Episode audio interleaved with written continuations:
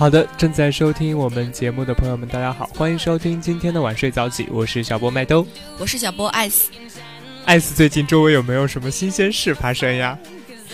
嗯，新鲜事啊，我觉得最近在我，在我这段时间里比较频繁被提起的，应该就是南农之声的金话筒吧。哎，对，这个，这个、这个话题我们可以好好聊一聊。哎，可是你上一次都没有来哦。不是有法语课吗？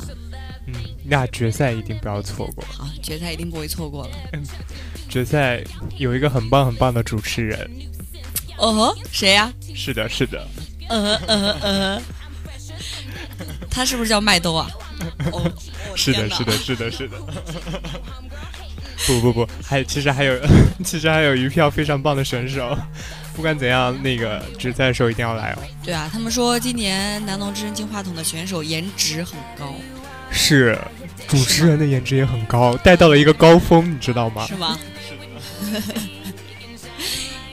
对，当时我还看了一下那个推送的那个海报嘛，然后上面有一个有一个姑娘，好像叫李欣怡吧，然后给自己打了一段评语，叫“极其美丽的女子”。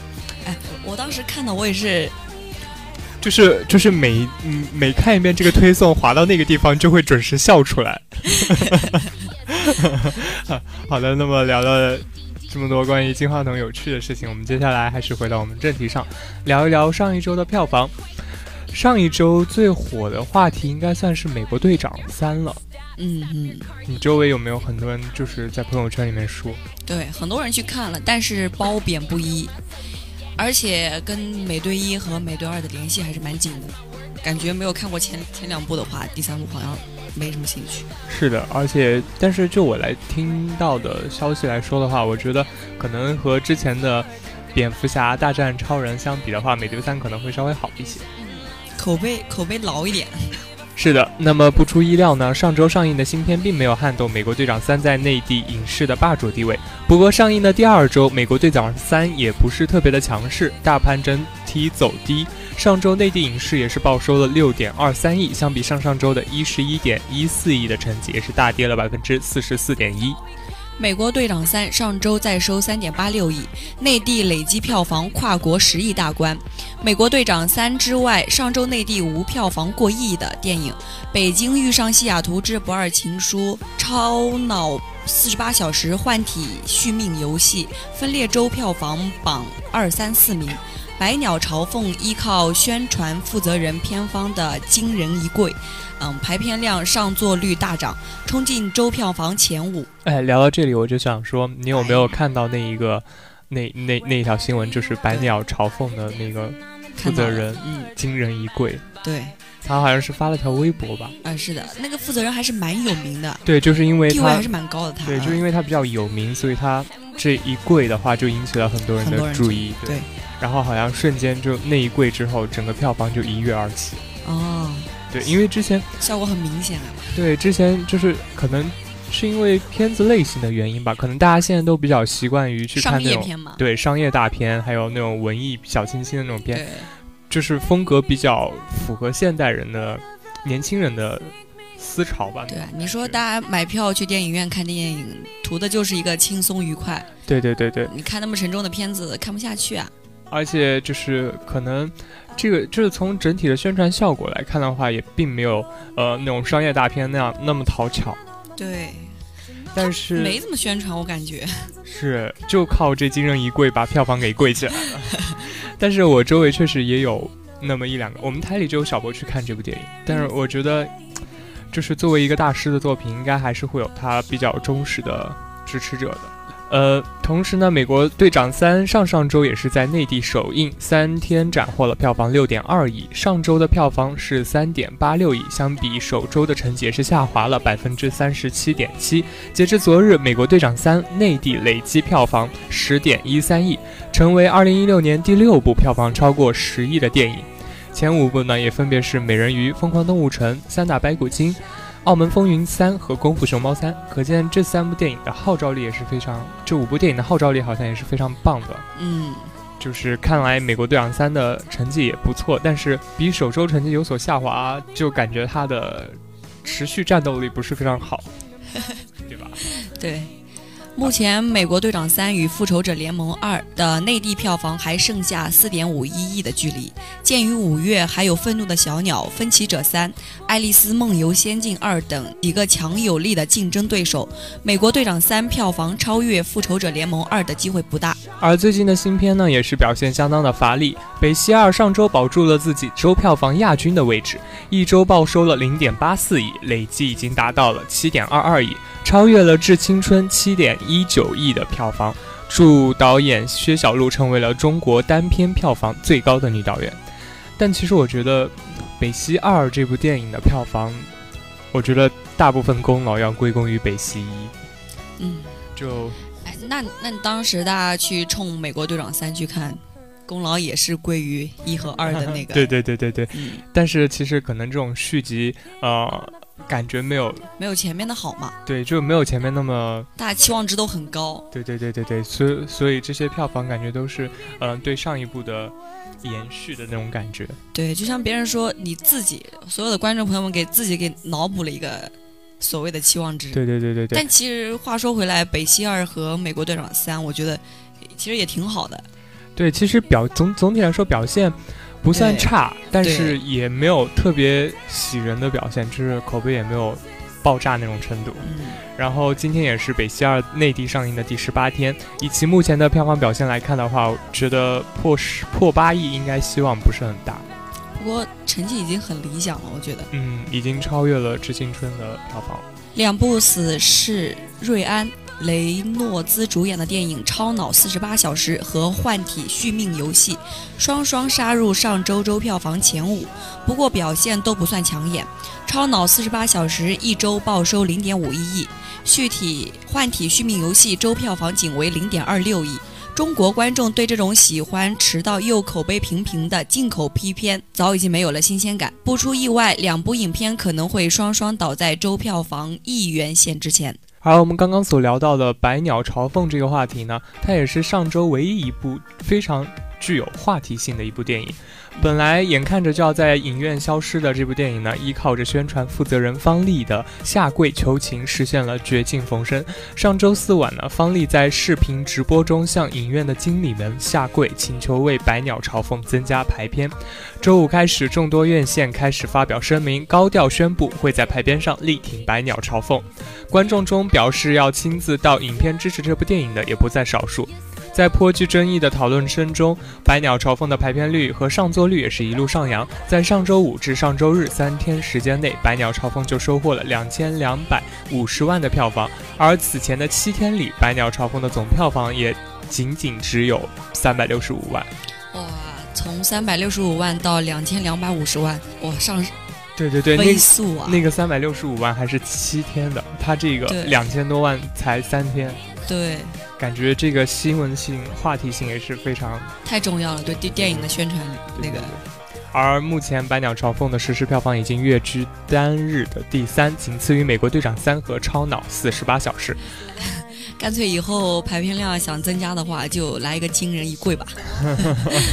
其实我觉得这个新闻也可以给大家带来一些思考吧，就是一些比较。就是比较可能话题比较深刻的一些电影，就是我们也不能说它不好，就其实它有很多值得我们学习的地方，嗯，但是这种地方这就像这一类的电影在市场上越来越不讨好，不吃香，不受欢迎。我觉得这也是嗯电影人需要反思的一个。我觉得怎么说呢？我之前听别人说，因为做电影嘛，如果不能够得到观众的那个青睐。然而，就是它只只是在一定层次上有它的那个意义，那么电影就是做不下去，就是国内的观众也是把国内的一些电影制制作人啊给逼到一个绝境上，因为你没有票房收入的话，电影是没有办法做出来的。但是我觉得，同时我觉得电影人的话也应该从他们自身的方面去反思，因为我觉得观众很多都是被现在这种商业片的风气给带起来的，就是大家都给。就是给观众这样这样一种，就是比较怎么说比较具有新鲜感的这样一类电影，然后观众就渐渐适应了这种商业片的形式。就是我们从国外的电影来看的话，其实也不乏一些就既有内涵，然后也拍得很好、很很讨喜的一些电影。对，在国内的话，这种电影还是极其缺乏的。哦，我不知道麦兜有没有对那个姜文的那部电影，呃，让子弹让子弹再飞一会儿那个电影。嗯嗯。那个电影，我他当时就是不是上映几天嘛，票房就很高很高，然后没有几天那个电影就被叫停了。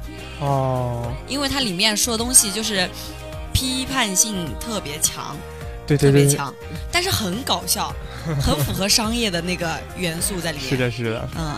然后，其实呃，有一部分原因也是因为广电总局的原因，其实对对吧？看得很紧哎。嗯。包括呃，之前有很多呃外国大片都被下架了。对，包括有国内有一些就是备受争议的片子也会被下架。嗯嗯。那么本周呢，《愤怒的小鸟》《分歧者三》《夜孔雀》《钢刀》等片也将杀入影视，内地票房将重重新再次洗牌。那么接下来我们聊完了上一周的影讯之后，我们聊一聊最近比较热点的一些话题。海底总动员。对，其实这个热这个话题。就是将一个，将我们两两个比较熟，就是最近讨，就是聊的比较多的两个热点话题联系在了一起，就是《海底总动员》和宁泽涛啊。哦，宁泽涛，你你哎你你你不会跟我说你不认识宁泽涛？认识，那么帅，怎么可能不认识？就是说，我觉得周围应该就是很多女生都应该知道他，对吧？别人都说明明可以靠靠靠颜值吃饭的，人家就要靠自己的实力去吃饭。哎，可是把这样一部电影和这样一个人放在一起，你什么感觉？觉得更可爱了吧？可能会更喜欢他吧？其实我觉得，呃，《海底总动员二》。找宁泽涛出任中国大使的话，也是，就是挺有缘由的，因为毕竟他也是对游泳的有关系，也是这这个资讯在第一在题目上就写了，他出任中国大使，然后诠释出勇往直前的真谛。嗯。《海底总动员二：多利去哪儿》是经典动画《海底总动员》的续集。《海底总动员》于二零零三年公映，讲述的是小丑鱼父亲马林在蓝糖王鱼多利的帮助下，跋涉千万里找寻爱子尼莫的亲情故事。你有没有看过《海底总动员一》啊？我没有看过《海底总动员》，但是我现在在排那个儿童剧，我演的那个角色叫尼莫。天哪，你没有看《海底总动员》，这是这是童年的回忆。真真的吗？真的真的。这样说我很尴尬呀，我没有看过《海底总动员》哎，我看过很多动画片哎。就是，就感觉是很小很小的时候看的，然后现在都有都有就那个主角的形象就是。所以麦兜你多大？印象很深刻。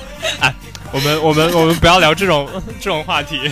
我也没有比你大很多，我就比你大一岁而已。真的吗？对啊。真的吗？九几啊？我我九六啊。哦，真的。我我你是多不敢相信，我我不敢相信。好，我们聊回到那个宁泽涛上来，而宁泽涛呢，也是中国体育界最耀眼的新星之一，曾在2014年的仁川亚运会上独揽了四枚金牌，大放异彩。而在次年的喀山游泳世锦赛上，宁泽涛又在100米的自由泳项目上强势夺冠，创造了亚洲游泳历史。俊朗帅气的他，影响力也已经远远超过了体育的范畴，已经跻身了全民偶像之列。这句话。感觉，就是感觉全民偶像级别。前一段时间，就是突然就很火了。他当之无愧啊，对吧？要要颜值有颜值，要身材有身材。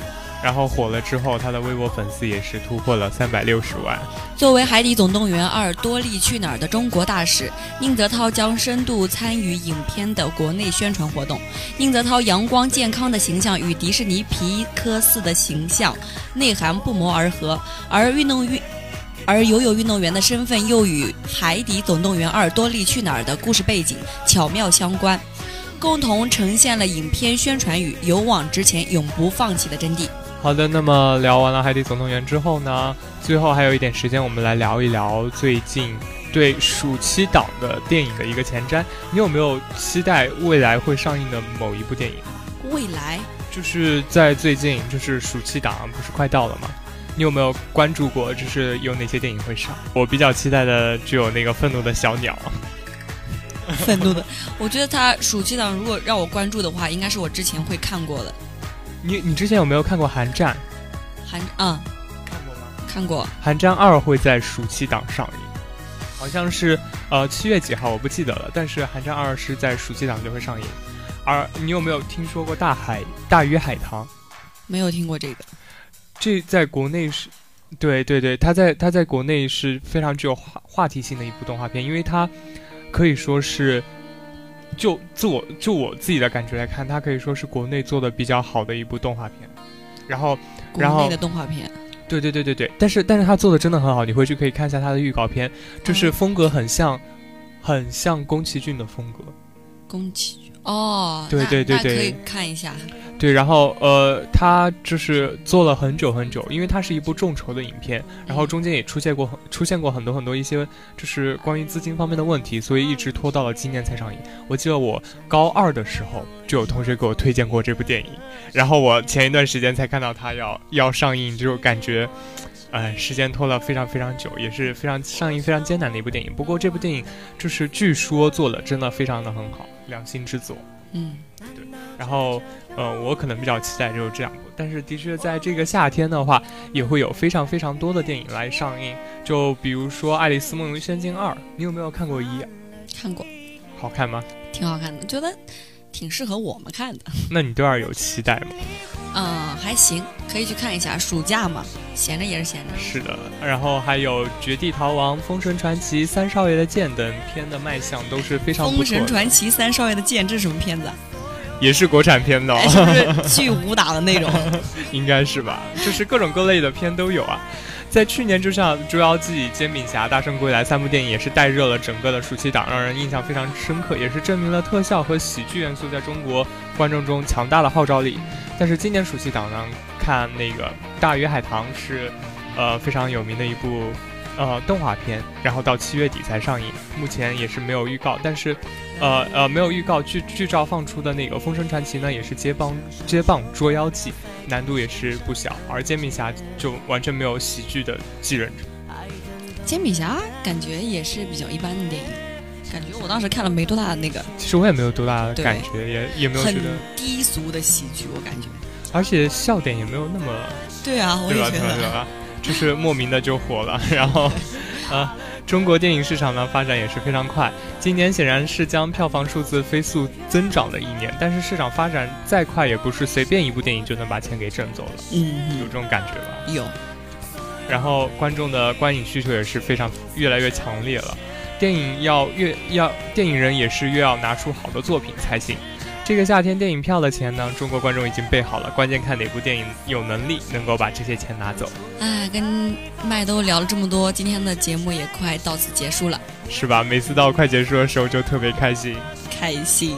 其其实，在节目里面不能这么说，我们应该 对，但是我们聊得很很，对我们聊得很开心，对对。然后我们下周会继续和大家一起聊更多好玩的事情。OK，那我们下周再见吧。那我是小波麦兜，我是小波艾斯，我们下周再会，拜拜。